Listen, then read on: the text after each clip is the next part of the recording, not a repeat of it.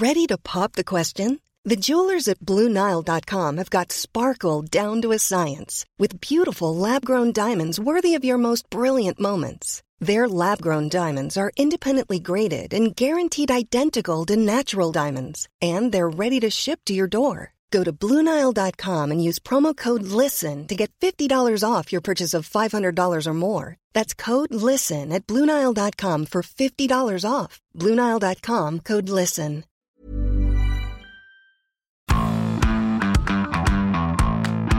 Bonjour à tous et bienvenue dans Zone Mixte, le podcast du service des sports de 20 minutes. On change pas une équipe qui gagne. Ouais, évidemment. Salut Nico, salut tout le monde. En même temps, c'est pas comme si on avait le choix, hein. On est les seuls à Paris, c'est simple entre ceux Les qui derniers sont rescapés. euh, à distance, ceux qui sont au Qatar, il a plus que. Une belle équipe euh, et cette semaine pour parler, au risque de vous surprendre, eh ben, de l'équipe de France. Hein, après la belle entame contre l'Australie lundi, Oui, avant le deuxième match euh, contre le Danemark, ce sera samedi. dès samedi, ça va vite. Hein. Plus précisément, euh, cette semaine, on va rentrer dans le laboratoire des Bleus et observer euh, Dédé, le petit chimiste, hein, avec ses lunettes euh, de savant fou, là, qui fait ses petites expériences avec ses joueurs en les plaçant sur le terrain. Là, comme ça, ça va, t'as l'image Ouais, ouais, ça me fait penser au cadeau de Noël que t'offres pour les mômes, là. Attends, le labo pour les 5-7 ans, là. Exactement. Sauf que là, bah, c'est notre Dédé national hein, qu'on va observer. Enfin, c'est comme ça qu'on se l'imagine en tout cas, parce que il a fallu réfléchir hein, après le tombeau de Mouise qui lui est tombé dessus dans cette préparation de cette Coupe du Monde. La cascade de forfait. Et donc, on va revenir en détail sur euh, bah, le schéma tactique qu'il a choisi pour ce premier match. En quoi ça a fonctionné, ce qui reste à améliorer. Et avec cette question pour toi, Julien, pour lancer la discussion, est-ce que finalement, eh ben, on serait pas mieux sans Karim Benzema? Et ce sera d'ailleurs le titre, c'est comme ça qu'on vendra ce podcast. Euh, merci Karim pour le forfait. Merci pour les travaux. Euh, sans toi, on est bien meilleur. Vraie question quand même, vraie question, parce que si on part sur ce principe-là, non, non, le forfait de Benzema, c'est jamais une bonne nouvelle quand on aime le foot. Déjà parce que Karim, c'est quasiment la fin et on avait très très envie de le voir après son ballon d'or. Imaginez l'histoire, quoi. Et être champion du monde, enfin, ça aurait été absolument incroyable. Il avait déjà manqué 2018. On peut penser qu'il sera pas là dans 4 ans. Alors vous me direz, bon... euh, Ouais, Avec les abdos qui s'est fait et tout, et euh, c'est l'hygiène de vie Cristiano Ronaldo, pourquoi pas C'est pas tout à fait impossible, mais ça paraît peu probable. Dans tous les cas, cette blessure-là, qu'on voyait venir un peu quand même, c'est pas un énorme, une énorme surprise non plus, parce que ça faisait un mois qu'il jouait plus au Real. On va pas revenir sur cette histoire de forfait. Mais ce forfait, il a au moins le le mérite de simplifier le tableau. Parce que honnêtement, c'est vrai qu'on se demandait un peu à quoi allait ressembler cette équipe à quatre défenseurs, puisque Didier nous l'avait vendu comme ça.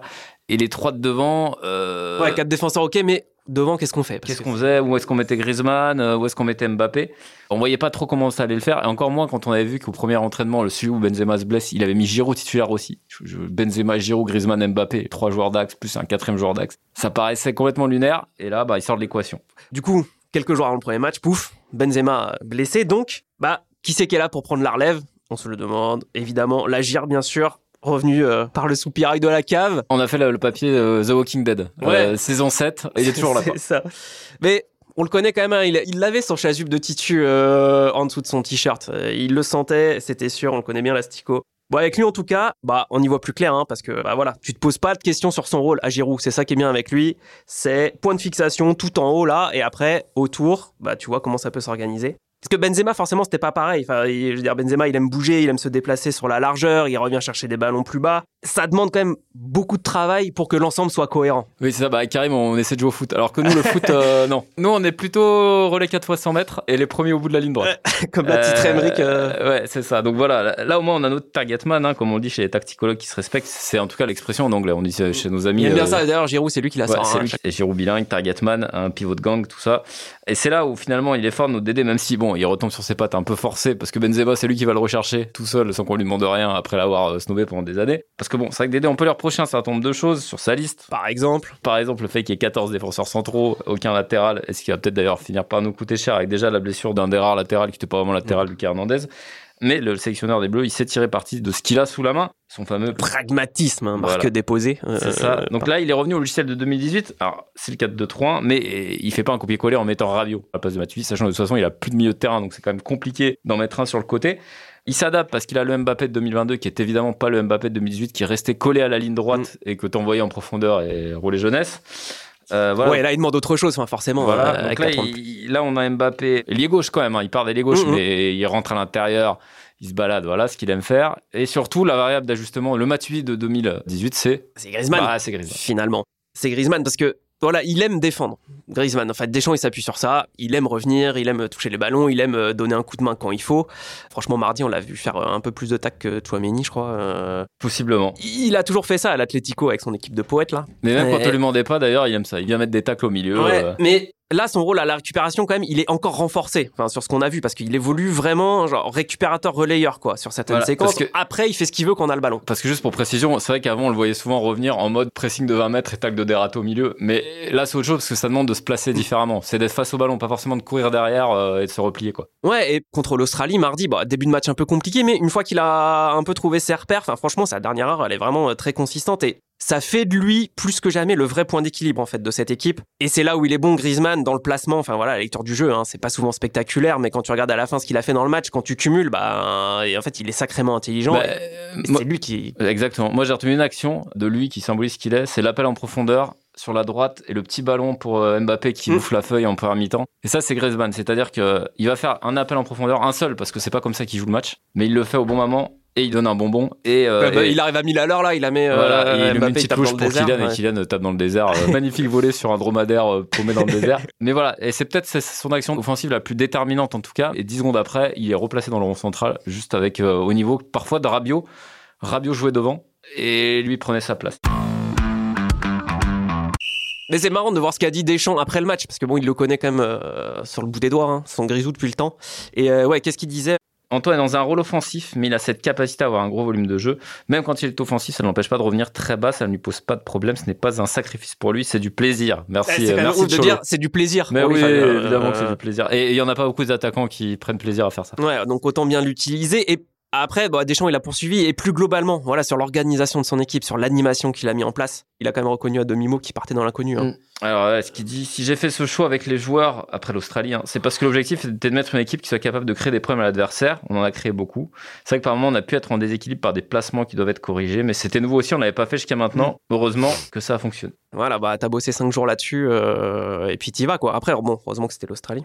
La question maintenant, quand même, qu'on va se poser, c'est de savoir si c'est viable, en fait, pour la suite de la compétition. C'est quand même ça qui est important. On peut raisonnablement penser qu'on va partir avec la même équipe contre le Danemark samedi. Bah, avec Varane, euh, qui normalement devrait revenir de blessure, à voir est-ce que euh, Kingsley Coman va entrer à la place de Doucement Dembélé sur la droite? En tout cas, il n'y a pas de raison de changer d'animation générale. Et contre le Danemark, bah, qui est quand même une bonne équipe, une équipe joueuse qui, on le rappelle, nous a battu deux fois euh, lors des six derniers mois. Je me pour souviens ceux pas. qui- Et pas qu'un peu, hein, parce qu'on prend un bouillon euh, pas possible à Copenhague euh, en fait. septembre.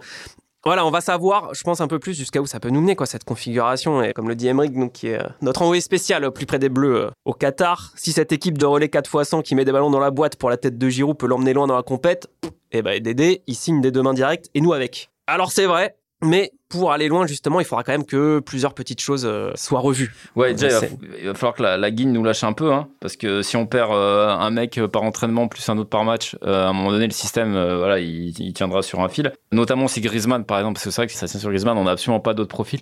Même si on avait d'autres profils, hein, de ce genre-là, merci Didier, par exemple, Nabil Fekir au hasard, mais enfin bon. Bah, qui tacle le moins quand même. Alors, il y a aussi, c'est vrai que dans la liste, il y a, Il y a Gendouzi, il y a hein, il joue Gendouzi 10. euh, qui joue 10 à l'OM. Alors, Gendouzi, c'est plutôt pour la partie milieu de terrain.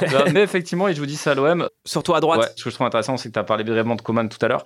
Et je pense, bon, Dembélé, c'est bien gentil tout ça. Pour l'Australie, mettons qu'il se pète pas et qu'il soit là. Je pense qu'à terme, si on garde ce schéma, le lié droit euh, discipliné qui sera capable de faire les efforts défensifs, Mm. parce qu'il les fait au Bayern, parce qu'il y a une culture du poste quand même plus développée, ce sera Kingsley Coman. Et je pense, je serais pas surpris de le voir contre le Danemark, ou en tout cas de le voir rentrer plus tôt. Et à partir des huitièmes, je le vois mal, notre Didier, qui a toujours dit, hein, euh, quand on lui parlait d'une compo PlayStation, euh, non, non, moi je mets jamais quatre offensifs. Il l'avait dit euh, après la Suisse, le débrief après l'Euro. En gros, il, il avait bien répété qu'il estimait qu'on ne pouvait pas gagner euh, au niveau, Ouais. c'est-à-dire en phase finale de Coupe du Monde, avec quatre joueurs Mais C'est marrant de ressortir cette déclat maintenant, qui joue donc avec quatre offensifs. Surtout que dans ces quatre offensifs, on a encore une fois, euh, malgré tout, Mbappé, qui aujourd'hui ne fera clairement pas les efforts pour. se- Enfin, il a plus le même statut. Et puis par ailleurs, par rapport à ce qu'il apporte euh, en bleu, on peut pas lui demander de jouer comme Blaise Matuidi non plus, parce que ça vient de lui quand même. hein. En huitième, en quart, faut pas croire que ça viendra de lui ou ça viendra pas quoi. Donc voilà, moi je pense qu'on va rester comme ça. Je pense juste que Coman va venir euh, remplacer Dembélé petit à Ouais, et petit. puis côté gauche, va falloir- alors on espère que Rabiot est en forme, comme il était Ouais. contre l'Australie. Bah, Est-ce qu'il va globalement- avoir du taf? Globalement, que les milieux vont avoir du taf parce qu'il y en a que deux et globalement derrière c'est quand Mm. même d'un niveau en dessous. Voilà, là, euh, Fofana est rentré, c'est le troisième milieu, c'est-à-dire qu'on a un blessé, c'est Fofana. On n'aurait pas parié beaucoup là-dessus. Espérer que encore une fois le côté gauche Théo Hernandez qui a Mbappé, c'est le meilleur côté gauche de la Coupe du Monde. Il n'y a pas d'équivalent en termes de, talent offensif avec le ballon. Donc voilà, ça peut être la, on va dire une conséquence heureuse, si on peut le dire, de, la blessure de Lucas Hernandez, qui évidemment beaucoup moins projeté. Pavard à droite. C'est la question là aussi, parce qu'en fait, il faut que les latéraux dans ce système, ils apportent aussi quelque chose. Et là, à droite, Pavard. Même si euh, Dembélé. si c'est pas lui, c'est Koundé.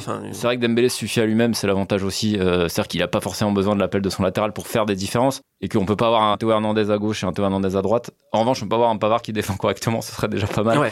C'est vrai que ça a l'air d'être le maillon faible, on dit ça depuis longtemps. Euh, et derrière, la solution est pas non plus forcément évidente. Même si, encore une fois, c'est Deschamps qui tout seul n'a pas pris de latéraux. On verra, mais en tout cas, on a plus avancé que ce qu'on pensait. Ouais, et puis c'est bien, enfin, ça nous fait euh, pas mal de petites choses à, scruter là sur les prochains matchs, encore plein de débats à avoir, euh, tacticologue en herbe. C'est ça, et on en reparle bah, dès la semaine prochaine. Bah, ça commence samedi, hein, samedi contre le Danemark. Et mercredi contre la Tunisie. En fait, prochain podcast, on parlera probablement de notre affiche déjà en huitième, parce qu'on y sera en huitième, on peut l'espérer en tout cas. L'Argentine. Un mois d'un cataclysme.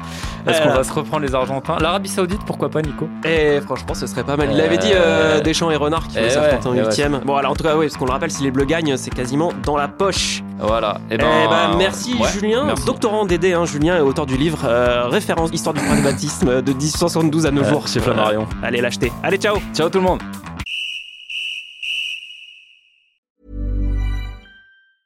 Even when we're on a budget, we still deserve nice things. Quince is a place to scoop up stunning high-end goods for 50 to 80% less than similar brands. They have buttery soft cashmere sweaters starting at $50 luxurious Italian leather bags, and so much more. Plus, Quince only works with factories that use safe, ethical, and responsible manufacturing. Get the high-end goods you'll love without the high price tag with Quince. Go to quince.com/style for free shipping and 365-day returns. On ne va pas se quitter comme ça. Vous avez aimé cet épisode Sportif, généraliste, sexo ou scientifique, varié mais toujours bien informé. Découvrez les autres podcasts de la rédaction 20 minutes sur votre application d'écoute préférée ou directement sur podcast au pluriel.20minutes.fr. Et merci de nous avoir écoutés.